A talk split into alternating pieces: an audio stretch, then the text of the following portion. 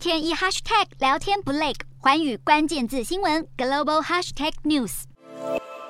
中共政治大会第二十次全国代表大会预定将会在十月登场。香港媒体南华早报披露，中国已经邀请法国、德国、意大利和西班牙等欧洲领袖在十一月到北京会见中国国家主席习近平。这也间接确认，习近平势必将会成功获得第三个任期。中国外交部发言人赵立坚在记者会上也被外媒问到这个问题。